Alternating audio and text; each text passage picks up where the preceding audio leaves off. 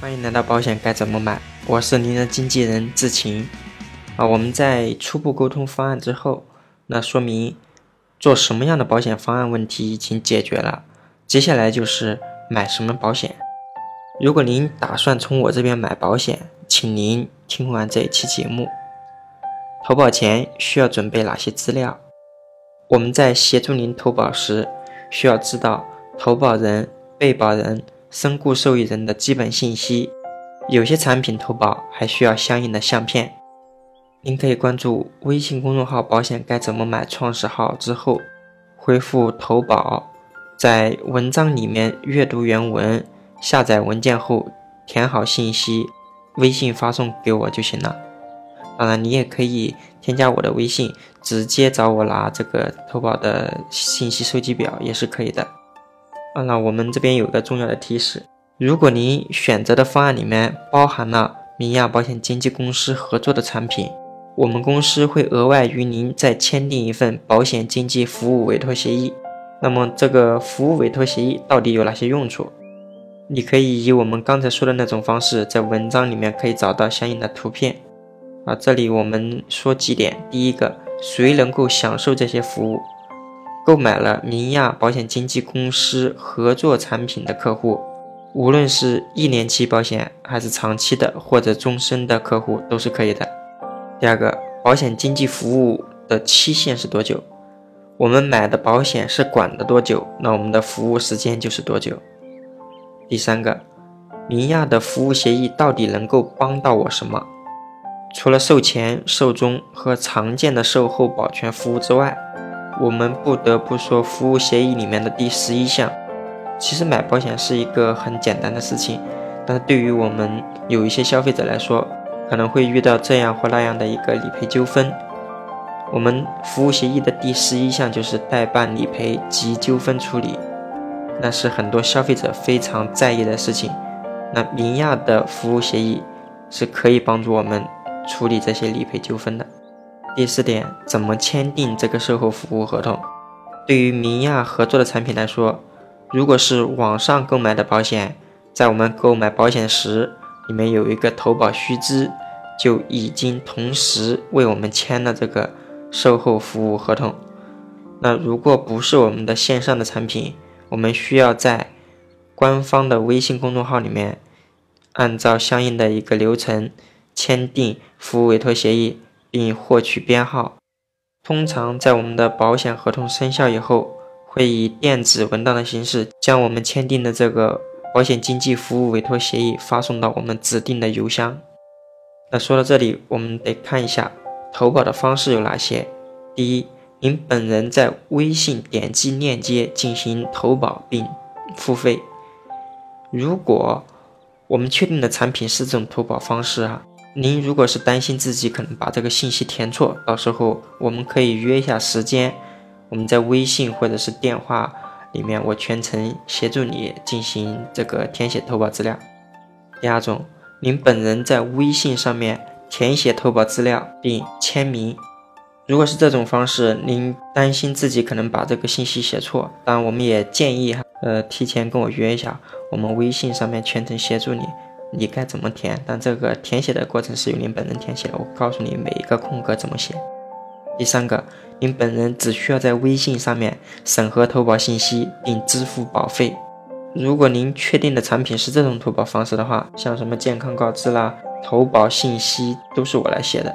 当我们把这些步骤完成之后，会给你发一个链接，你点击链接先看一下这个里面的一个投保信息有没有问题，如果没有问题的话。支付这个订单付费就可以投保了。第四种方式，您本人只需要在微信上面审核这个投保信息并签名就行了。如果我们是这种方式的话，同样健康告知、投保信息都是由我来写的。这些步骤完成之后，给你发一个投保信息的一个图片以及签名的一个图片。呃，您个人审核信息完成之后签名即可。签了名之后，我们的这个投保申请就递交到保险公司，保险公司审核之后，会判定能保还是不能保，或以什么方式进行承保我们这份投保申请。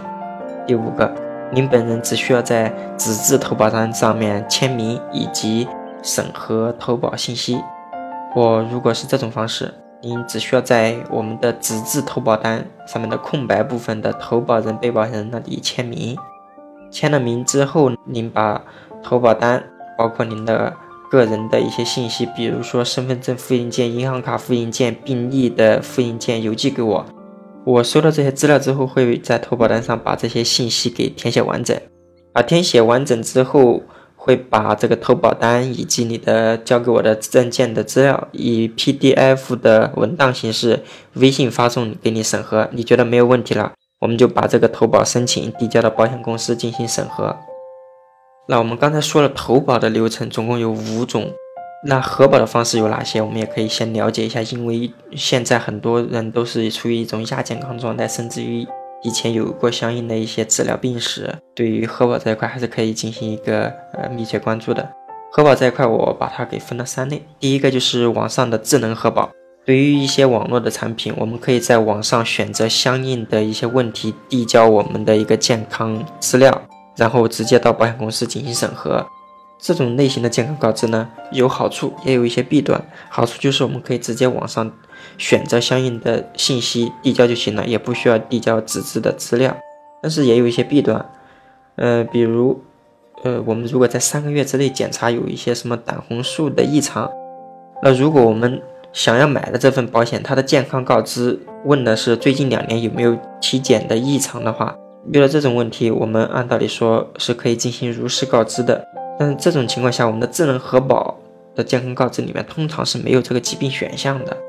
如果我们选择的产品它只有这一种健康告知类型，那这个时候我们如实告知，那也就意味着我们不能够购买这个保险。第二种方式是网上或者是邮件上传病历资料进行人工核保。对于绝大多数的网络产品来说，人工核保它只能审核这个产品能不能够让我们买。它就没有说让我们加费购买它的保险，或者说对于相应的问题进行责任除外之后再让我们买这个保险。也就是说，在健康审核这一块，它的可选性并不是那么高。那所以说，我们在选择保险的时候，真的不是那种我想买就能够买到哪一种产品的。这和我们是否触及相应的健康告知，以及这个产品是什么样的核保形式是很有关联的。这也在另外一方面体现我们在进行初步沟通时的一个重要性。怎么给您规划方案，不是说哪个产品好就一定能够适合我们的。第三种方式是递交病历资料进行人工核保。绝大多数非网络的那种保险的话，的核保通常都是需要我们递交相应的病历资料或者是体检报告给保险公司。这种核保方式，它的包容性是非常强的。无论我们小到上面说的那种单一指标，什么胆红素异常，大到甚至于我们已经出现了相应的大病，出现了这个病之后，依然还想买保险，我们也可以递交相应的资料进行人工核保。那至于能不能让我们买，那又是另外一回事了。